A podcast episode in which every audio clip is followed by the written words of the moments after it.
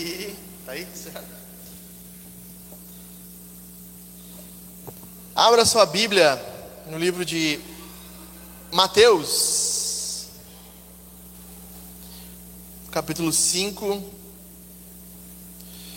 onde nós estamos avançando no Sermão do Monte, certo?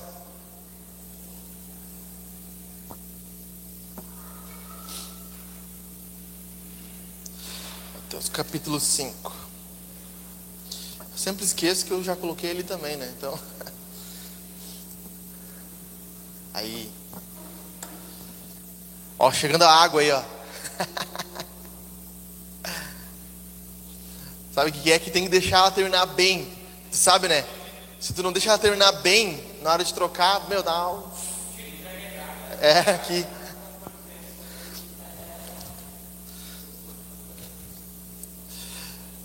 Está com a Bíblia aberta em Mateus capítulo 5? Eu vou sentar aqui hoje, cara. Nós estamos em 6, 7. A Bíblia é aberta em Mateus capítulo número 5. E a gente vai continuar o Sermão do Monte, onde paramos, no versículo 13. Certo? Como como nós falamos há dois domingos atrás, quando nós encerramos o, a parte das bem-aventuranças, até esse momento Jesus estava ah, falando de forma generalizada, estava falando sobre as bem-aventuranças do reino de Deus e como é o povo que é alcançado por essas bem-aventuranças. E nós vimos durante esses quatro domingos que a gente falou sobre as bem-aventuranças, no final que nós não conseguimos ser bem-aventurados conforme a Bíblia pede de nós. Nós não conseguimos chorar pelos pecados, nós não conseguimos nos sentir pobres, dificilmente conseguimos ser humildes, dificilmente conseguimos ser misericordiosos e pacificadores, e com mais dificuldade ainda somos perseguidos por causa do Evangelho. Mas nós vimos que Jesus ele fez esse movimento de pobreza, de humildade, de choro, de misericórdia, de pacificação, de sede, fome de justiça, de pureza de coração. E por causa dele é que nós somos bem-aventurados, certo? E quando nós olhamos esse texto, eu falei isso ontem, a ideia que eu tive quando eu estava estudando esse texto é que até esse momento, eu até brinquei durante as, as exposições, que a gente estava como se fosse subindo um monte. O pé do monte era a pobreza e a humildade começa a subir, e o pico do monte era a, a limpeza de coração, né? Onde Jesus começa a falar, ponto mais alto da, da religião. O Lloyd Jones concorda com isso, Martin Lloyd Jones, no livro Estudos Sermões do Monte, comenta que esse é o ápice do sermão de, do monte, a limpeza do coração, é, pureza do coração. E talvez quando nós pensamos assim, felição, felição, felição, há um estado de, de felicidade em entrar no reino de Deus que, que para nós é muito bom.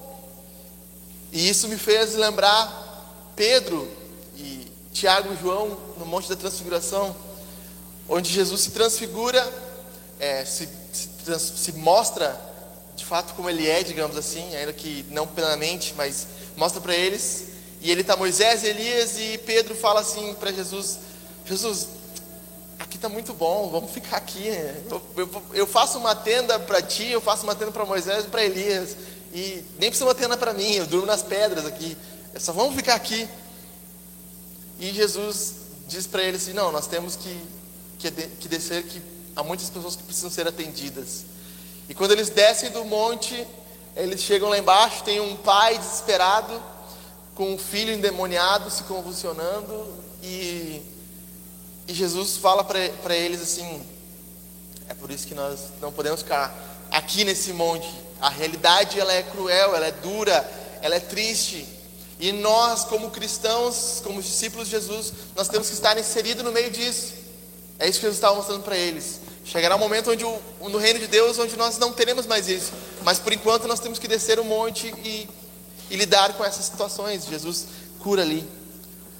Isso nos ensina muito, porque ouvindo as bem-aventuranças e o estado de felicidade que o cristão recebe no reino de Deus, de receber o reino de Deus, talvez a gente fizesse como os Amishes, como os Quakers, não sei se vocês conhecem, que eram grupos de cristãos que se isolavam da sociedade, os menonitas, e faziam uma fazenda, um grupo deles onde eles viviam só entre si, só entre cristãos, e buscavam praticar os princípios cristãos ali naquele grupinho, ou como os padres dos monastérios da Idade Média, que se isolavam em monastérios nos montes para poder viver, estudar e, e entender a doutrina, mas que ficava reclusa num local lá onde as pessoas não alcançavam, e existia o clero e as pessoas comuns. Mas quando o cristianismo ele é assimilado, entendido, compreendido, nós entendemos que o nosso papel não é um papel isolacionista, onde nós criamos uma comunidadezinha fechada e vivemos entre ela, mas é um papel de mistura, de estar entre a sociedade. E é isso que os puritanos, os teólogos ingleses do século 17, 16 e 18 entenderam que a doutrina precisava ser densa, pesada. Imagina, as pessoas já não gostam muito, às vezes não gostam muito do tempo que eu demoro para pregar, Jeff. Os caras pregavam sermão de quatro horas. E aí chegava nessa aplicação, eu geralmente faço três, Pedrinho, mas eles tinham 25. Até como tirar a flor do jardim, eles aplicavam a palavra. Então tu saía lá, chegava na hora da, da, aplicação, o pregador dizia assim: então agora eu vou mostrar 25 formas de aplicar essa doutrina. Ele queria que as pessoas entendessem que aquilo ali era muito prático, muito vivencial no dia a dia. E os sermões dos puritanos, pega o Joe Owen comentando, comentando Hebreus, 15 volumes de mil páginas. Meu Deus, como é que o cara consegue escrever tanto? O livro sobre a trindade dele, três volumes de mil e poucas páginas. Então os homens, esses homens, eles, eles tinham uma profundidade doutrinária, mas uma vivência prática. Um, um puritano, tem certa história de um puritano de que um, um homem da sua igreja chega a ele e, e chega para ele assim, aí fala assim, pastor, eu, eu quero orar mais, eu quero ler mais, e quando eu estou lendo, a, a minha esposa, minha, meus filhos me atrapalham, e o pastor com ele tira um tempo de oração assim, e leitura e, e meditação, e eles chegam no final, o pastor fala assim: a sua esposa está certa. Efésios 5 diz que o homem deve amar a mulher como Cristo amou a igreja. Você tem que amar mais a sua esposa. Passe mais tempo com ela. Pegou lá o texto de Efésios 5 e pum, aplicou na vida dele. Ó, ali confirmou. então eles entendiam que a doutrina era muito prática, ela tinha que ser vivenciada. E isso deu origem por exemplo, João Calvino foi que deu origem ao capitalismo. A ideia de que o homem que trabalha bem, que faz o seu serviço com excelência, prospera. E que o trabalho é algo valoroso. E que tem valor e dignidade trabalhar. Coisa que na Idade Média não existia. A dignidade estava no clero, em ser um religioso. O, o, a aspiração máxima era você ser um padre. Até pouco tempo atrás ainda era assim. Então, nós vivíamos movimentos muito isolados em comunidades, mas que quando o cristianismo era entendido e compreendido, ele era vivenciado de forma prática, experimentado de forma prática. E até esse momento no sermão nós vimos Jesus falando de forma bem generalizada: bem-aventurados são aqueles, bem-aventurados são aqueles, mas agora há uma virada. Jesus começa a falar na segunda pessoa do plural, que é vocês, nós, vós eles, a segunda pessoa do plural, vocês, certo? Ele vira para, as, para os seus discípulos e diz: Vocês são o sal da terra. Jesus começa a dialogar com os seus discípulos, e eu falei isso ontem. E quando nós pensamos em pregação, né, médico, a gente gosta que o pregador comece a falar, bom, segundo a, a união hipostática de Jesus onde se diz que ele é 100% homem e 100% Deus.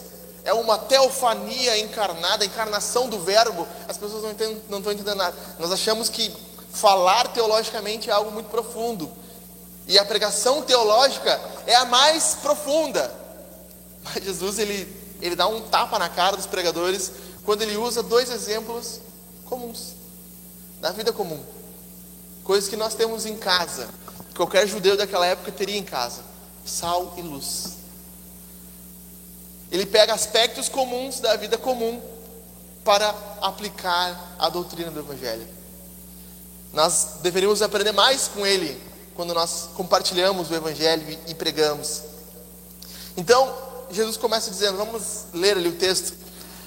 Versículo 13: Vocês são o sal da terra. Ora, se o sal vier a ser insípido, como lhe restaurar o sabor? Para nada mais presta senão para lançado fora ser pisado pelos homens.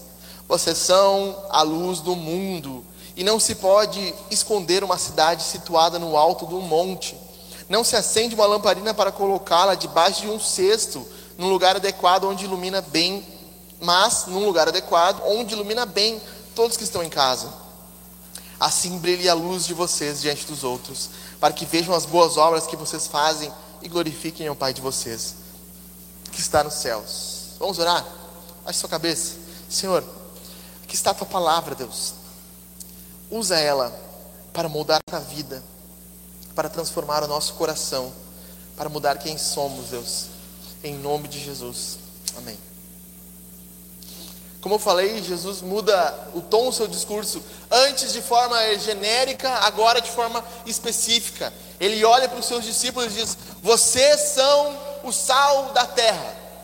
E a ideia no grego é que Jesus está dizendo assim: Vocês, somente vocês são o sal da terra. É como se ele olhasse na bolita dos olhos de Pedro, Tiago, João, Bartolomeu, Levi e dissesse assim: Você, Levi, você, Tiago, você, Judas, você é a luz do mundo e você é o sal da terra. Ele queria que os discípulos entendessem e compreendessem a responsabilidade do cristianismo que eles estavam recebendo ali.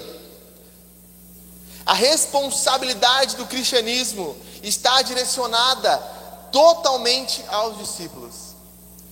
E ele começa dizendo que a responsabilidade primária do cristão é ser sal.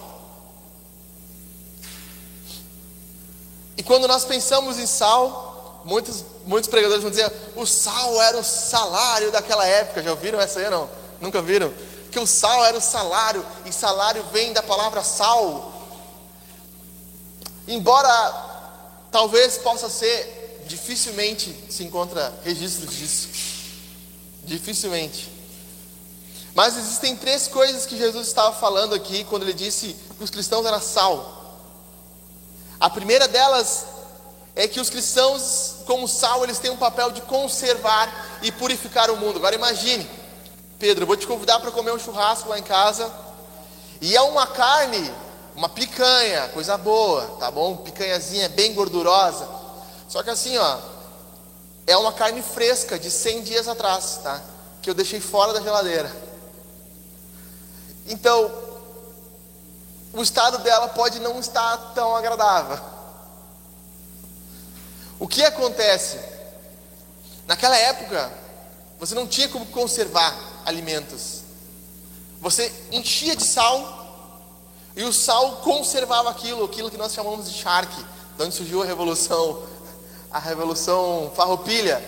O preço do charque, eles queriam cobrar mais impostos, os gaúchos não queriam quem é de, de Charqueadas, quem é da São Gabriel, aquela região mais pampeira, sabe como é que é? Carne de sol ou carne de sal, carne seca. Assim se comia carne naquele tempo, quando não era carne fresca.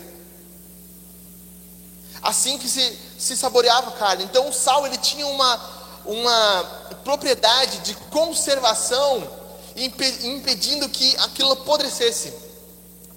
O sal também era utilizado de forma medicinal para limpeza de bebês recém-nascidos, e talvez isso até pouco tempo era assim, quando não se tinha o álcool etílico para limpeza.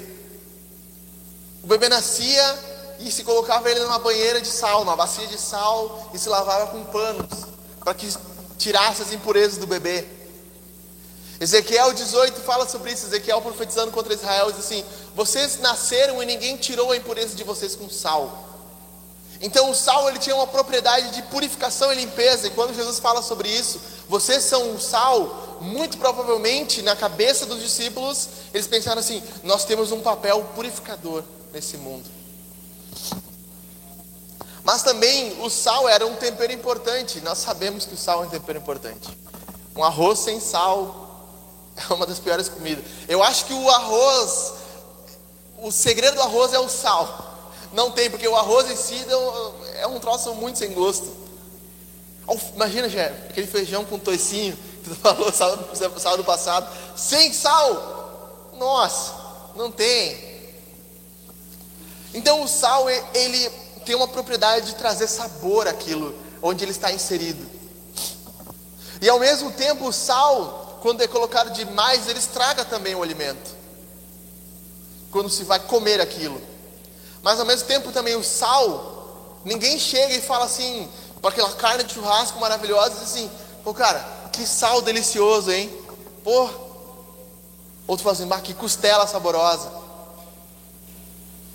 Porque o sal, quando ele é misturado no alimento, ele some. Mas a sua propriedade química faz a diferença no onde ele está inserido, apesar de não ser visto. Aquilo que ele toca muda, modifica, se transforma. Jesus estava querendo dizer isso para os seus discípulos também.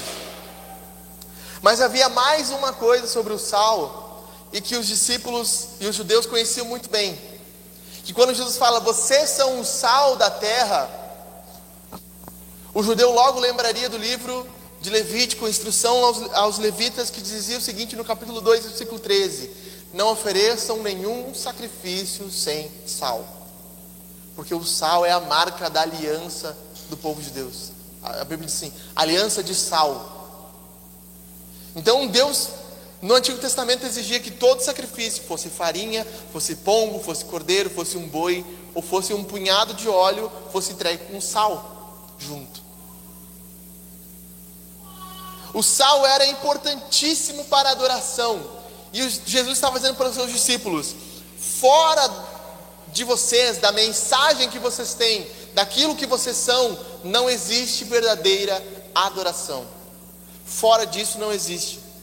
Se vocês não mostrarem como se adora verdadeiramente a Deus, não poderá ser adorado. Vocês são o sal tão necessário na adoração.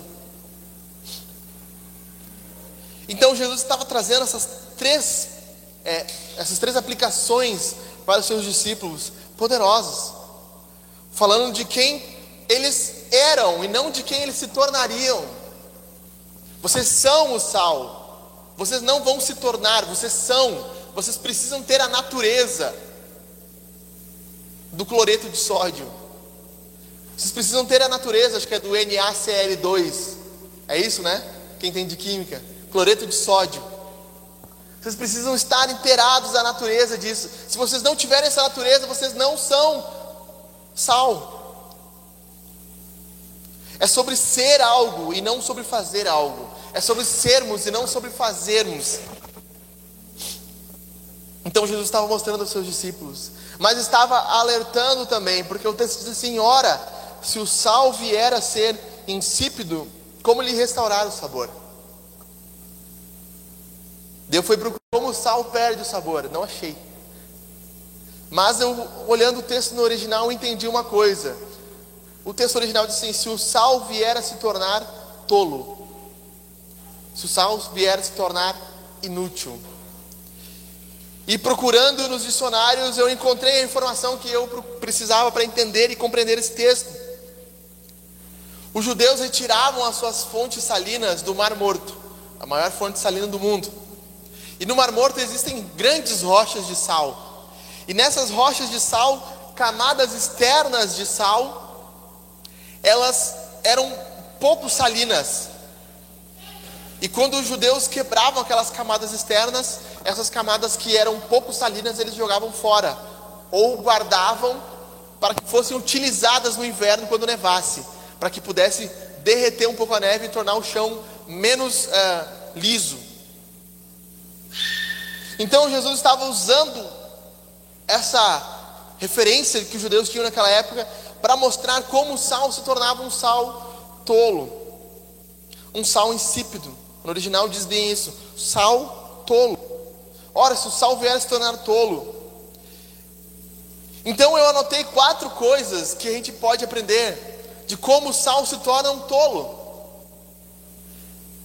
Primeiro dessas coisas é O sal cristão se torna um tolo quando ele está agarrado superficialmente ao Evangelho. Assim como as placas de sal externas das rochas eram poucas salinas, quando um cristão está pouco arraigado na rocha que é Jesus, ele facilmente se torna um sal impuro, um sal sem utilidade, um sal que não serve para nada.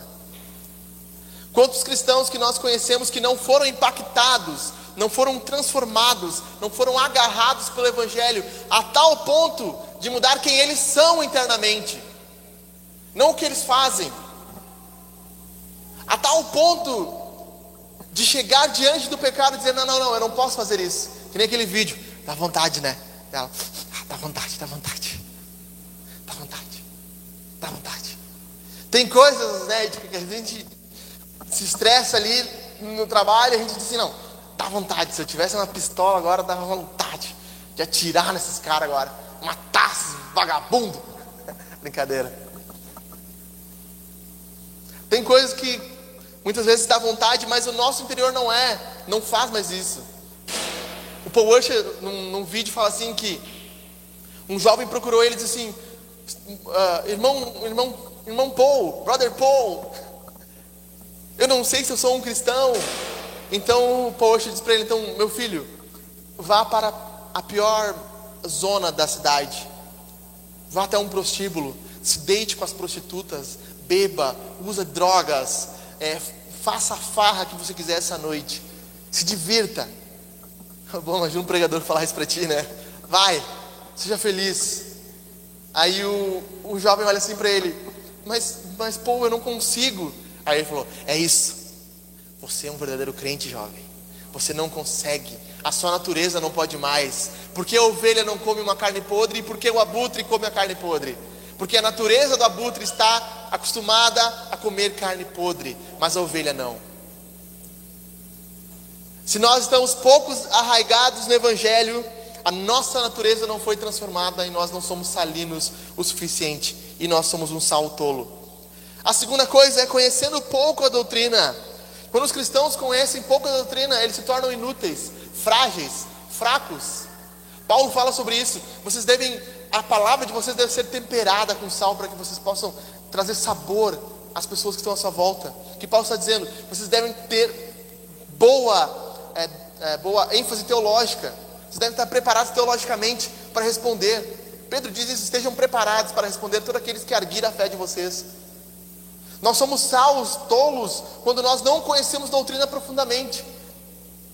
Quando tudo que nós ouvimos não nos alcança de fato. Como Eva no jardim do Éden, quando a serpente disse: Não foi isso que Deus disse. Da árvore que está no meio do jardim, vocês não podem nem comer, nem tocar, se vocês comerem, vocês morrerão. Eva diz: Foi isso, mas não foi isso que Deus disse. Eva conhecia pouca doutrina, e a tolice dela fez com que ela pecasse. Em terceiro lugar, nós nos tornamos salvos, tolos, insípidos, quando nós misturamos com, nos misturamos com impurezas. Jesus diz: Vocês são o sal da terra. Jesus estava dizendo que nós precisamos salgar a terra. Mas ao mesmo tempo, Jesus não estava dizendo que nós temos que nos tornar impuros para isso. A fim de alcançar prostitutas, agora eu vou dormir com prostitutas. Não é isso. E os cristãos se misturam demais com, as, com algumas coisas, a tal ponto que a mente deles é alcançada pelo entretenimento, por aventuras, por filmes, por narrativas, por visões filosóficas. Quantos de nós não compramos a ideia das pessoas que tudo que nós precisamos é ser felizes? E quando nós estamos infelizes, parece que a vida perdeu sentido nós estamos nos misturando demais. A nossa mente já está misturada. O nosso Deus agora se tornou dinheiro. Ou sexo. Se não tivermos sexo, não tivermos, não temos alegria. Perceba que se o sal ele tocar em alguns ambientes, algumas coisas impuras, nós não vamos mais utilizá-lo. Se o sal cair em cima de um cocô de cachorro, nós não vamos pegar o sal e dizer assim, regra dos três segundos. Foi bem rapidinho, só caiu aqui, agora vou botar na comida. Não vamos fazer isso. Porque nós consideramos aquilo impuro. Mas há cristãos que entram tanto em ambientes impuros que já estão tão contaminados que não servem para mais nada, a não ser para ser pisado pelos homens. Em quarto lugar, o sal se torna um tolo. Como diz Jesus, ora, se o sal vier a ser um tolo, vier a ser insípido, como lhe restaurar o sabor? O sal se torna um tolo quando ele age como um tolo. Ontem eu não abri, mas hoje eu quero abrir com vocês os textos de Provérbios. Se você está com a sua Bíblia, fique com ela pronta aí. O sal se torna um tolo quando ele dá vazão à sua ira. Provérbios 29, versículo 11. Olha isso. O tolo derrama toda a sua ira, mas o sábio se domina e a reprime. Nós nos tornamos tolos quando cristãos, quando nós damos vazão à nossa ira, quando nós dizemos eu vou matar esse cara, eu vou me vingar, eu vou fazer algo contra ele, eu vou destruir a família dele, eu vou destruir aquela pessoa. Nós nos tornamos tolos. E um sal tolo não serve para nada. Nós nos tornamos tolos quando nós somos inconstantes. Provérbios capítulo 1, versículo 32. Vou abrir para nós olharmos juntos. Provérbios 1, versículo 32. Os ingênuos são mortos porque se desviam da sabedoria.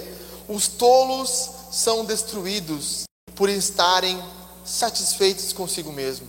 Mas o que me der ouvidos habitará seguro, tranquilo e sem temor do mal. O tolo é alguém que, que é inconstante, não tem segurança, não sabe mais o que faz da vida. Hora ele quer uma coisa, hora ele quer outra, ele não pondera, ele não pensa. O tolo é alguém que causa discórdia. Provérbios 18, versículo 6. Acompanhe comigo. Os desenhos da Amanda ali. 18, versículo 6: Os lábios do tolo entram na discussão, e a sua boca clama por açoites. O tolo, ele ama uma discussão, ele ama entrar em discussão, ele gosta da discussão. É o calvinismo e o arminianismo que está lá. Ele quer discutir. O importante é vencer o irmão, o importante é mostrar que o outro é burro. E muitas vezes, como cristãos, nós somos causadores de discórdia. Nós não entramos para conciliar, mas sim para partilhar, para dividir, para particionar, para separar.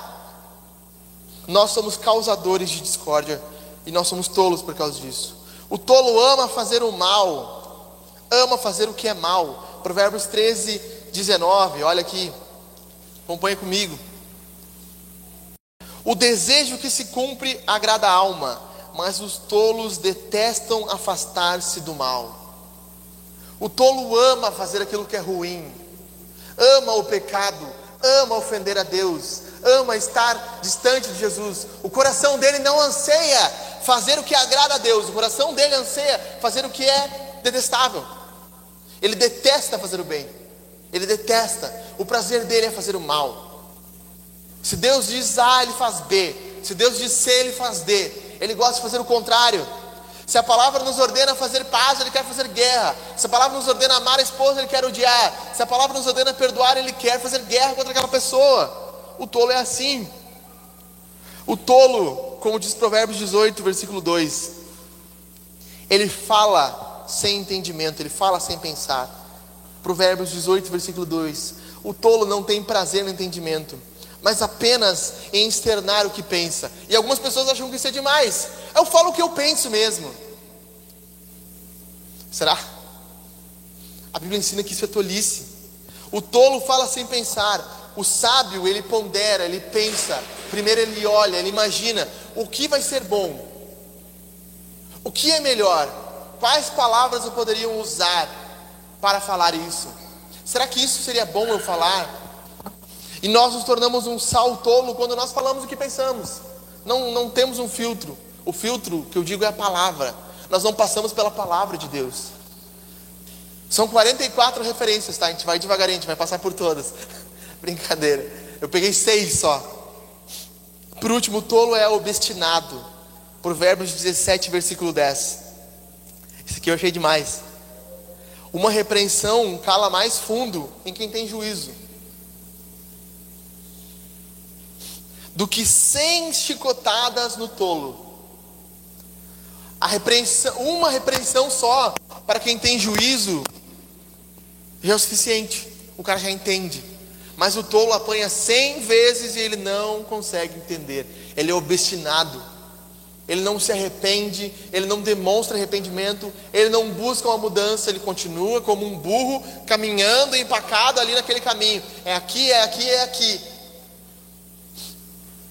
Nós poderíamos citar muitas outras, Provérbios é cheio dessas referências. E nos diz, Provérbios vai nos dizer, por exemplo, que, que é melhor você não repreender o tolo, porque repreender o tolo é tolice. Talvez podia dizer, o sal se torna tolo quando ele perde tempo com o tolo. Ele vê que o cara é um tolo, ele fica perdendo tempo com ele. Não repreenda o tolo para que ele te odeie. Repreenda o justo para que ele se torne sábio.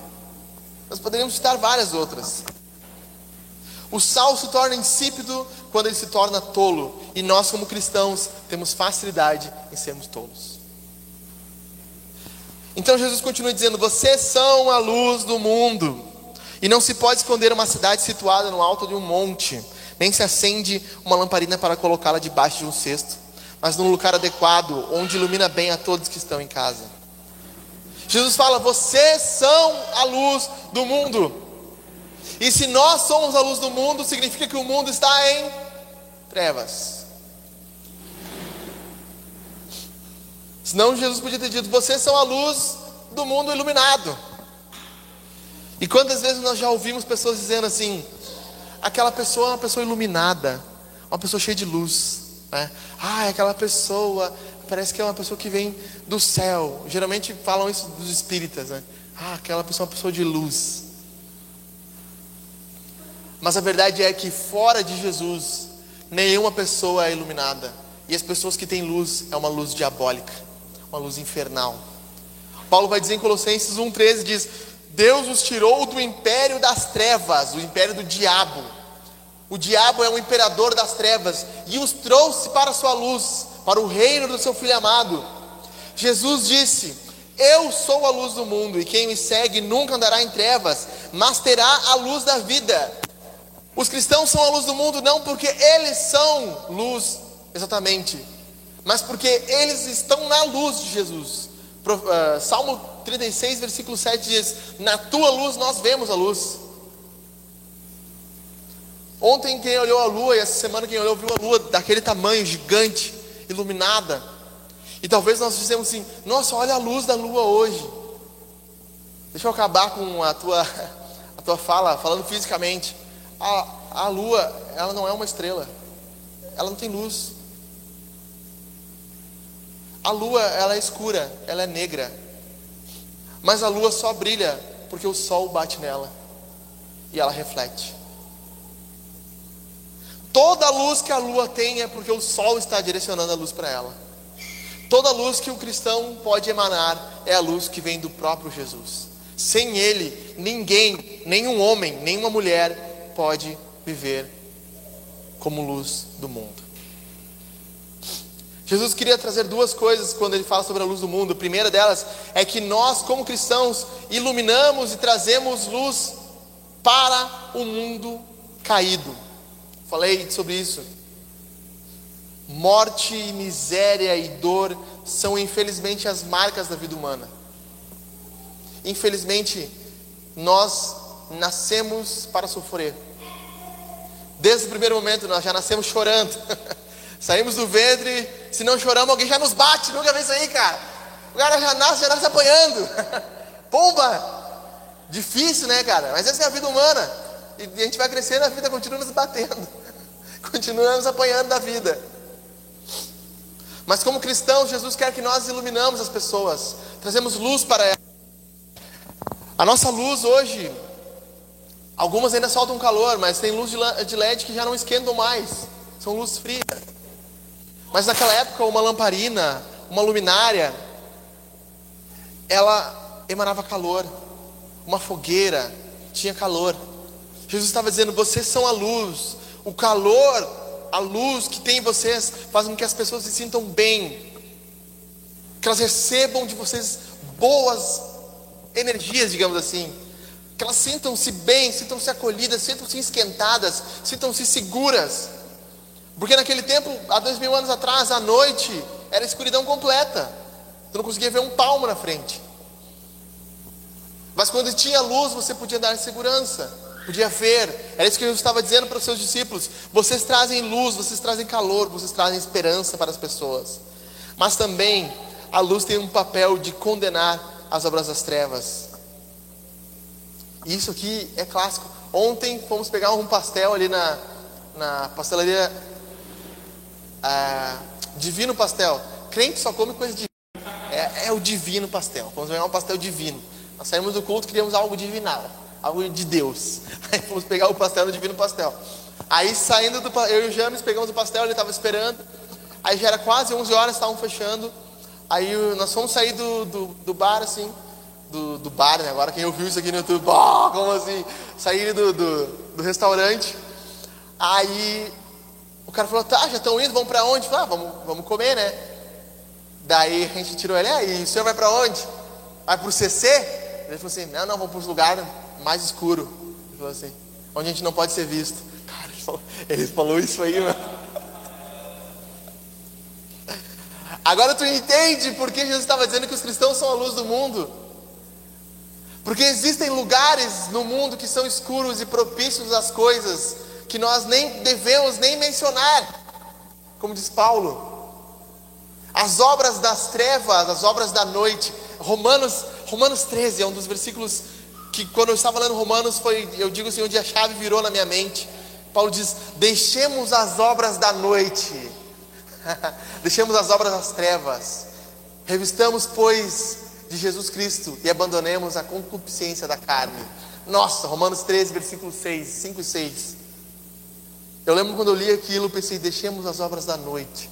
Há coisas que são feitas à noite, são feitas às escuras, são feitas às cegas, onde ninguém pode ver. E nós, como cristãos, temos a luz que mostra para aquelas pessoas que aquilo é errado, é ruim, é podre. A Bíblia diz assim: Este é o julgamento, a luz veio ao mundo, mas os homens amaram as trevas e não a luz, porque as suas obras eram más. Quem pratica o mal odeia a luz e não se aproxima da luz, temendo que essas obras sejam manifestas. Os homens não vêm a Jesus porque eles não querem que essas obras más sejam manifestas. Não querem que aquilo que está errado em suas vidas sejam manifestas. Nós estávamos falando aqui no, no encontro de homens ontem. O Rafa esses dias mandou um áudio para mim. Eu falei ontem, vou falar aqui. Eu já falei ontem, ele não falou nada, vou falar aqui também. Ele mandou, ah, ô, ô pastor, ah, cara, complicada a vida cristã, né? Parece que que tudo dá errado agora, não sei o que e tal. Daí eu falei, mandei um áudio assim para ele, Rafa, não é que parece que tudo está errado, é que antes tu era cego, tu não via, as coisas davam errado, não parecia para ti. Mas agora tu tem a luz, agora tu está em Jesus, agora tu tem uma compreensão do que é certo e que, tá, que é errado, as coisas se tornam difíceis mesmo. Eu falei para ele, imagina um guarda de trânsito, ele aprendeu as leis de trânsito, agora ele está assim, ó, bitolado, ele vê alguém dobrando a esquina sem dar seta, multa. Porque ele sabe que aquilo é errado. Ele vê alguém no celular, ele multa porque ele sabe que aquilo é errado. Nós, como cristãos, estamos aprendendo o que é certo. E ao aprender o que é certo, nós descobrimos o que é errado. E quando nós descobrimos, a palavra descobrir é tirar algo, mostrar algo, tirar o véu de alguma coisa, as pessoas ao nosso redor também começam a ver que estão erradas. E elas começam a perceber isso. Então Jesus diz assim: brilhe no versículo 16, a luz de vocês diante dos outros, para que vejam as boas obras que vocês têm, para que vejam as, as boas obras que vocês fazem e glorifiquem o Pai de vocês que está no céu. Jesus empurra os seus discípulos para as trevas. Vocês têm que ir para as trevas mesmo. Vocês têm que estar no meio da, daquele povo e mostrar para eles a luz, impactá-los o Evangelho. Jesus mostra que a religião não é só domingo de manhã, não é só sábado à noite, mas a religião é adentra a nossa segunda, a nossa terça, a nossa quarta, a nossa quinta. A religião não é algo que nós. Isso aqui é um erro dos cristãos. Eles compartilham a, a, a religião. Existe um localzinho na nossa vida em que nós somos religiosos. E é aquele momento do devocional de manhã ou de noite, e é aquele momento do culto onde nós levantamos a mão e cantamos, mas a religião está em todas as esferas da nossa vida. Deveria estar. E Jesus está dizendo: vocês têm que entrar nas trevas, impactar o mundo com o Evangelho. Trabalhem, trabalhem com a luz, comprem com a luz, vivam com a luz, façam academia com a luz, andem de carro como se fossem luz, para que os homens vejam as boas obras de vocês e glorifiquem ao Pai de vocês que está no céu. Nós sempre dizemos: Deus não precisa das nossas boas obras, é verdade. Deus não precisa das tuas boas obras, Pedrinho, da tua Rafa. Deus não precisa do teu dinheiro, não precisa do meu dinheiro. Deus não precisa de ofertas. Deus disse para os povos de Israel: Eu tenho nojo do sacrifício de vocês. Eu não preciso de vocês. Se eu quisesse o sacrifício, eu mesmo fazia. Eu tenho, eu tenho os bois da terra, eles são meus. Eu não preciso disso. Mas Lutero dizia: Deus não precisa das nossas boas obras, mas o seu vizinho sim. O seu vizinho precisa que você faça algo bom por ele. O seu amigo, o seu colega de trabalho, o seu pai, o seu irmão, a sua mãe, eles precisam que você faça algo por eles, para que eles vejam as boas obras. Eu, eu adorei a tradução, a, a versão que o Matthew Henry escreveu no seu comentário. Matthew Henry disse assim: é como se Jesus estivesse dizendo assim: deixem que as pessoas vejam as suas obras, para que possam enxergar o poder de Deus em suas vidas. E assim, deem glória a Ele e ações de graça por ter concedido tamanha bênção de conhecer pessoas como vocês. que loucura! Eu vou ler isso de novo. Deixem que vejam as suas boas obras para que possam enxergar o poder de Deus em suas vidas. E assim, deem glória e ações de graças por ter concedido tamanha bênção de conhecer pessoas como vocês. O que os nossos vizinhos diriam sobre nós? O que os nossos amigos, os nossos colegas de trabalho, os moradores do nosso bairro diriam sobre nós. Quem são esse povo? O que eles fazem? O que eles comem? Onde eles vivem? Onde eles vivem? Sexta-feira no Globo Repórter. Eu falei ontem, digo assim, quando nós sairmos dessa galeria, e um dia sairemos, cremos, planejamos que ano que vem nós saiamos daqui, vamos para um espaço maior, que nos atenda melhor. Quando nós sairmos daqui, será que os vizinhos vão se perguntar: ah, cadê aqueles caras que limpavam o corredor aqui?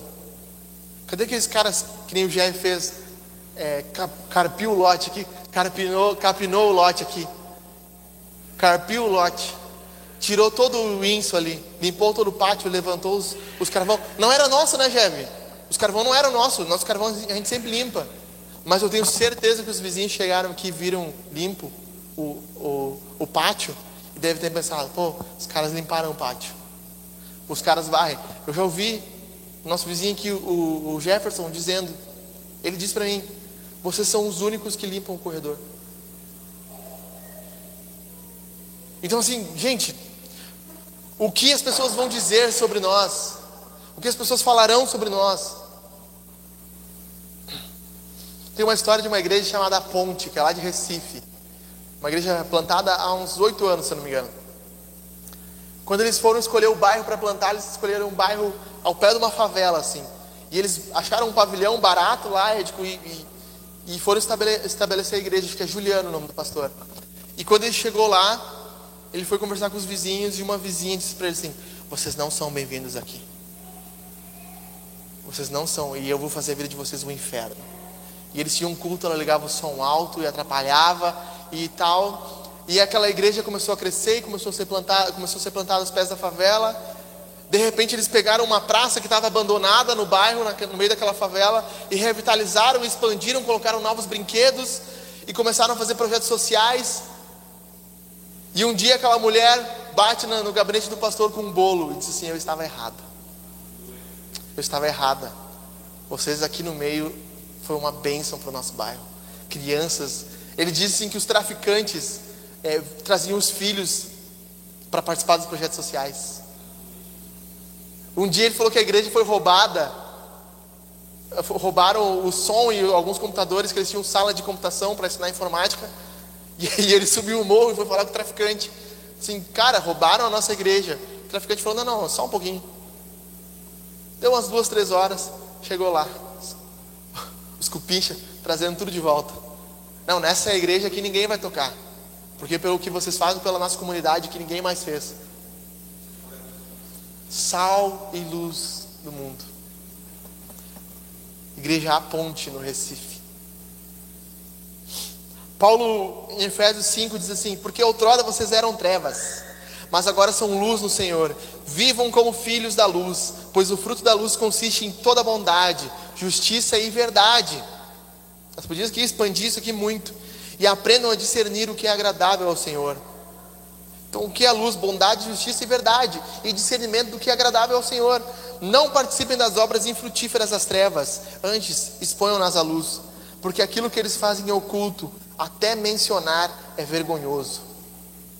Mas tudo que é exposto à luz torna-se visível, pois a luz torna visíveis todas as coisas. Efésios 5, do 8 ao 13.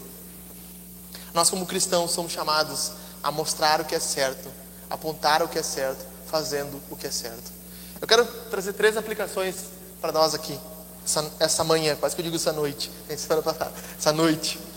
Jesus nos desafia a vivermos como sal e luz no mundo, sem que o mundo seja misturado ao nosso coração. Vocês são o sal da terra, vocês são o sal que salga a terra. Vocês são a luz do mundo, vocês são a luz que ilumina o mundo. Como nós podemos ser sal e luz? Como nós podemos ser sal e luz no trabalho, onde nós estamos inseridos, né, Rafinha? Nosso trabalho. Há, há locais de trabalho que, que a cultura do trabalho, infelizmente, é de matação. É o dia inteiro matando. Instagram, é, internet. Só fazem o básico. Parece o Tiranossauro Rex. Sabe como é que funciona? Sabe como trabalha o Tiranossauro Rex? Ele só faz assim o que o que está nos bracinhos dele. É o funcionário Tiranossauro Rex. Eu chamo assim. Às vezes eu faço aqui no trabalho, não sei se você já viu. Eu estou indignado com alguém, eu faço assim. Parece que estão trabalhando assim, ó, com os bracinhos aqui, ó. Só fazem o que os bracinhos alcançam. É o funcionário Tiranossauro Rex. Aí chega um cristão lá. E o cristão começa a trabalhar e as pessoas dizem assim: "Não, passa para ele que ele resolve. Passa para esse cara que ele faz". E ele começa a dar ordem nas coisas. E tão logo, de repente, ele é um supervisor. Como naquele, naquele programa do Fantástico, o chefe disfarçado, o chefe oculto, uma coisa assim. O chefe foi, foi fazer carregamento e o cara carregando lá e o chefe disfarçado de funcionário pergunta para ele: "Não, por que, que tu não, por que tu está conferindo tão bem as amarras?" Daí ele fala assim: "Não, porque isso aqui tem que ser bem feito, né? Isso aqui, isso aqui se é mal feito, pode perder a carga, né?" E o cara, não, mas por que, que tu te importa com isso aí, cara? É só serviço. O cara falou, não, não, não. É que eu faço tudo para a glória de Deus. Ele fala assim, né? Ele cita Colossenses, né? Ele fala assim, é, é nós, a gente não trabalha para o chefe aqui.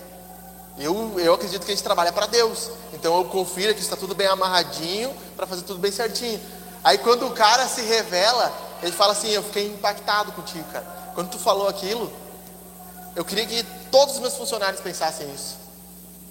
E sabe o que eu vou fazer? A partir de agora, tu é líder do setor. Tu não vai mais amarrar as cargas. Tu vai liderar o grupo que amarra as cargas. Então, quando um cristão está num ambiente de trabalho, ele deve transformar. Deve transformar. E eu falo, eu vou falar isso escondido na cruz, na humildade. Eu falei isso para o Ed, na avaliação de desempenho no trabalho onde eu estou lá.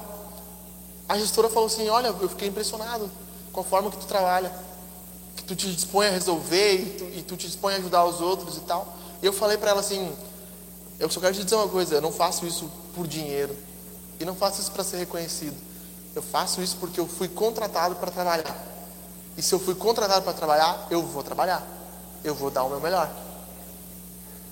Se nós, como cristãos, tivéssemos essa mentalidade no trabalho, nós seríamos os melhores trabalhadores. As pessoas colocariam assim: requisitos, é, ter CNHB, saber mexer em Word, Excel, é, boa comunicação e ser evangélico. Imagina, imagina isso. Imagina isso, cara dizendo, não, tem que ser cristão. Eu só contrato cristãos. Mas hoje tem empresas que dizem, não, eu não contrato cristãos. Ah, bem capaz. Não contrato cristãos. Não contrato cristãos. Os caras não, não, não sabem trabalhar. Puxa vida. Nós não estamos conseguindo ser sal e luz. Mas se nós entendermos que a religião é mais do que o domingo, é mais do que o sábado, é mais que um devocionalzinho, mais do que o, o pão diário, se nós entendêssemos isso, nós mudaríamos a forma que nós trabalhamos. Nós mudaremos como nós somos como esposa, como marido, como mãe e como filhos. A nossa casa seria um ambiente onde o perdão e a graça está. Eu gosto da frase do Jay Adams. Qual é a diferença da minha casa e da do vizinho, que talvez tem menos discussão do que a minha casa? Ele fala assim: a, a diferença da minha casa e do vizinho é que Jesus está no meu lar. E nós nos perdoamos, e nós pedimos perdão, e, e nos amamos, e nós oramos uns pelos outros, e continuamos seguindo Jesus e vamos buscar seguir a Jesus. Como marido, como mulheres e como pais e mães, nós deveríamos salgar a vida dos nossos filhos, da nossa esposa, identificar pecados no coração, identificar, identificar orgulho. Eu falei ontem, como é difícil. Vocês viram aqui hoje de manhã a Jaque corrigindo a Amanda. É tão pequena, mas tão orgulhosa. Como nós. Uma vez meu sogro falou assim: Ah, mas a Amanda não quer dividir. Eu falei: É como tu, né, sogro? Tu come o teu chiclete escondido lá fora para ninguém, para não dividir com ninguém, né? Ah, ah, ah. Mas não é verdade? Nós não fazíamos isso na escola? Abrir o house assim debaixo da classe para ninguém pedir. Egoístas. Nós somos egoístas. E como pais, como mães, como maridos, como esposas, nós temos que às vezes tocar na ferida dos nossos maridos, das nossas esposas, dos nossos filhos e dizer assim: não, isso não pode continuar mais assim. Nós precisamos mudar. E nós vamos insistir que mude. E nós vamos nos esforçar. Ou tu acha que o sal, quando ele está interagindo com, com as coisas, ele não se desgasta? O sal some. Você não vê o, arroz, o sal no arroz, ele sumiu, ele se desgastou, mas ele mudou. Ele mudou a propriedade do arroz. Nós nos desgastamos, mas mudamos. No sexo, falei que hoje eu ia falar mais sobre isso. Vocês estavam ansiosos, né? Quem veio ontem eu brinquei, né? Mas nós vemos o sexo somente como um meio de prazer. Não é isso que as pessoas ensinam. Ah, vou comer aquela mulher, vou, vou dar para aquele cara. É só isso. Será que o sexo é só isso? Será que é só isso? Essa semana um colega, um colega nosso perguntou: ah, mas o sexo para vocês é só dentro do casamento, a gente nem entrou no assunto. Eu pensei, nem vou entrar nesse assunto, porque esse assunto é muito longo agora. Mas não é que o sexo só pode ser feito dentro do casamento, é que o sexo foi feito para o casamento, foi feito para a união, algo íntimo, profundo, que tem implicações psicológicas gravíssimas. Ou a menina nunca mais vai lembrar de quem ela fez o sexo pela primeira vez.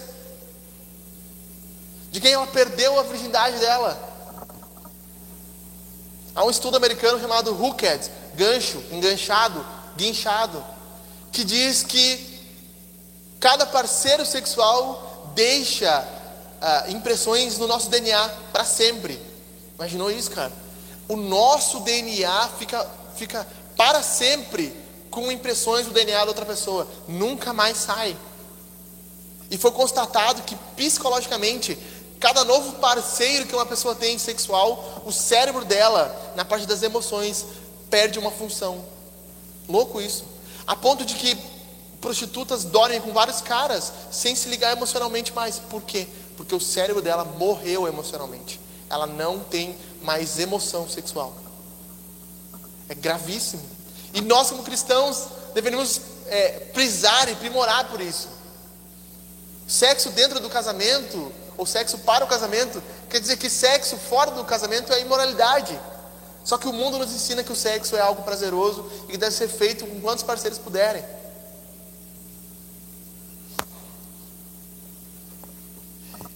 E que qualquer forma de sexo é válida, inclusive formas que trazem dor. Formas que só para uma pessoa traz prazer, e nós como cristãos não deveríamos pensar nisso. Leia, leia o livro de Cantares e perceba como o sexo ali é um momento que em duas pessoas ambos têm prazer, e não um só. Como sal e luz, nós deveríamos prisar pelo um sexo feito para a glória de Deus. Isso eu não podia falar ontem. Mas, meus irmãos, um sexo feito para a glória de Deus é algo maravilhoso. Um cardio, né?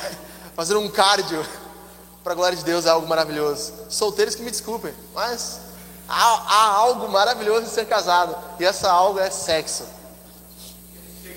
Eles vão chegar lá também. Eles vão chegar lá. Ah, calabadaio. ai, ai, ai. Como nós lidamos com o dinheiro como sal e luz. Como nós entendemos que é o dinheiro, o dinheiro é meu, algo reservado para mim. E aqui na igreja nós não temos, e eu vou ensinar isso no Sermão do Monte, nós não temos a prática do dízimo, nós não acreditamos que ela é uma prática vigente no Novo Testamento. Nós acreditamos na oferta. E nós nem chamamos de dízimo, dificilmente nós falamos essa palavra. Mas uma coisa me impressiona, Jeve. Quando a gente fala de dízimo, o cara assim, ah, 10%. Tá, então vamos inverter. Tu dá 90 e fica com 10. Tu acha 10 muito? Inverte então. Nós, como cristãos, deveríamos enxergar o dinheiro como um servo de Deus, um servo para ajudar a minha família, ajudar a minha igreja, ajudar a missão de Deus. Mas nós não enxergamos assim. E nós deveríamos, onde nós estamos, mostrar que o dinheiro é um ídolo inútil, é um ídolo que não serve para nada, e que as pessoas não conseguem servir a Deus e ao dinheiro, porque você ou odeia um e ama o outro. Jesus ensina isso no Sermão do Monte, nós vamos chegar lá. E as nossas palavras, o que nós falamos, o que nós dizemos sobre os outros. Tá? Estou quase, fica tranquilo. O que nós dizemos sobre os outros. Só faltam mais 20 aplicações, tá? Vai dar certo. Como eu disse antes, Paulo fala que toda nossa palavra deveria ser temperada com sal, para trazer sabor àqueles que ouvem. Colossenses 4, versículo 13, se eu não me engano. Como são as nossas palavras? O que nós falamos? Quem nós ensinamos?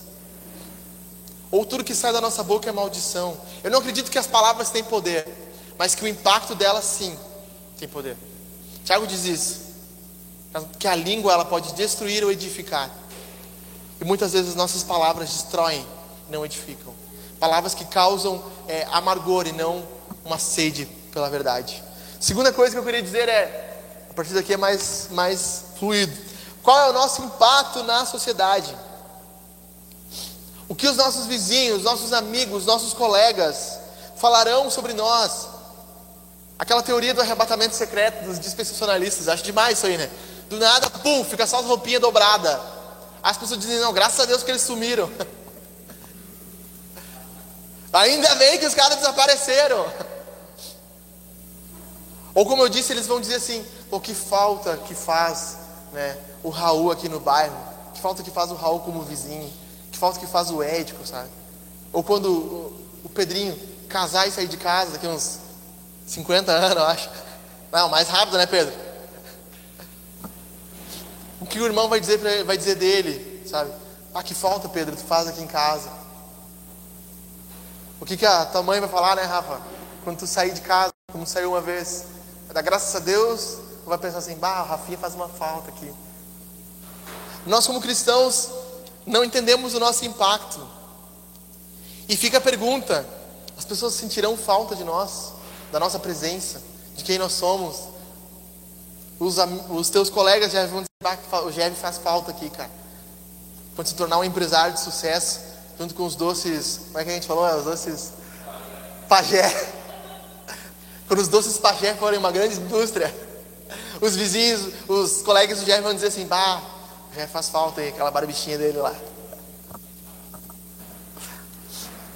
Os nossos amigos sentem sede, sentem, sentem que precisam é, ter um líquido ali, receber algo de nós, quando nós falamos, quando nós estamos com eles. Como a gente percebe assim, acaba a luz, todo mundo nota. E se nós saíssemos do meio, as pessoas notariam, perceberiam. A pergunta que fica é: se nós saíssemos da nossa rua, do nosso trabalho, do nosso prédio, do nosso condomínio, sentiriam a nossa falta? Os nossos vizinhos sentiriam nossa falta? Que tipo de crente nós temos sido?